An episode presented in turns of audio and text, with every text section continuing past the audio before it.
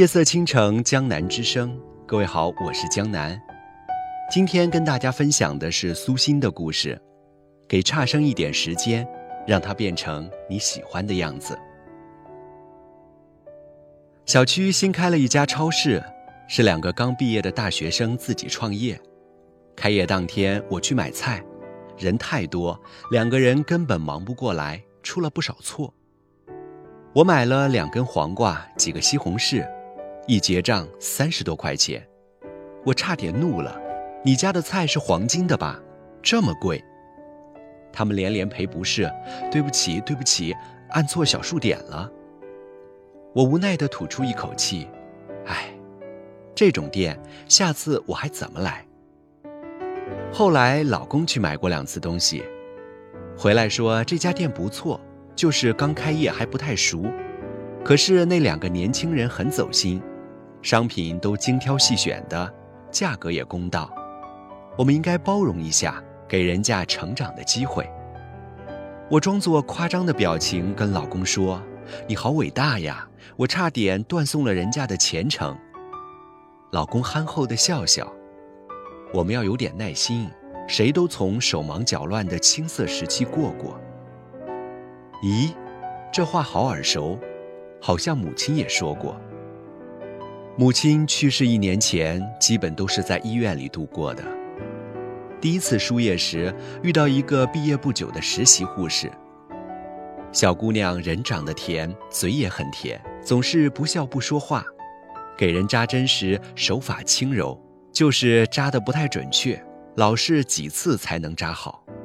看着母亲手背上的血，我非常心疼，气呼呼地嚷：“你这是拿我们练手呢！”小姑娘面红耳赤，一句话不敢说。母亲嗔怪我，哪那么多事儿？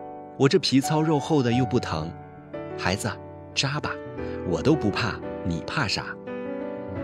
小姑娘怯怯地看看我，不敢扎。我赌气走出病房。等回来时，母亲和那女孩有说有笑，药液早已输上。小护士出去了，母亲和我说：“人家孩子刚上班，出点错是难免的。”你也在医院实习过，难道都忘了？怎么能忘呢？我是医学专业毕业，当年在石家庄两家医院实习过。记得在心电图室实习时，里面有三位女医生，脾气差别很大。主任家教很好，透着一股与年龄不符的慈爱；另外两位要伶俐许多，除了支持我干活外，基本不理我。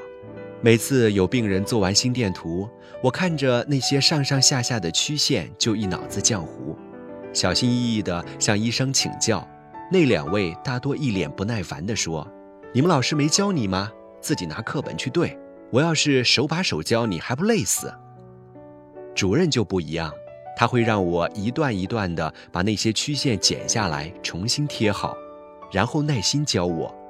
这样的是房颤。这样的是二尖瓣狭窄，这样的是心梗。我在内科实习时，有一位姓郝的医生，像对自己孩子般对我。我经常因为睡懒觉，顾不上吃早饭，每天都急匆匆踩着上班的点儿跑去医院。郝医生一手好厨艺，经常把自己做的早点带给我吃。在内科实习的那段日子里。郝老师手把手地教我专业知识。每天早上来了病人，他总是让我先询问病情，然后做初步诊断，他再确诊。几个月后，郝医生办了退休手续，离开了那家医院。我们从此再未见过面。年轻的我当时并没有想太多，只是觉得郝医生人好。其实我只是一个外地的实习生，不过是他生命中的一个过客而已。他本可以用应付的态度待我，但却给了我那么多。初出校门，我怯怯地走向社会，不知迎接自己的会是什么。那段最初的日子里，我见过人心险恶，也感受过太多的美好。那些险恶成了我成人礼的必备节目，而那些温暖。则犹如在我胆怯时递过来的一双有力的手，给了我面对未来的信心和勇气。实习一年，各科室带过我的医生足有几十位，如今他们大多面容模糊，只有那位心电图室主任和好医生仍印象深刻。虽然我最终并没有从医，辜负了他们曾经的倾心相授，但一想到他们，就会有流泪的冲动。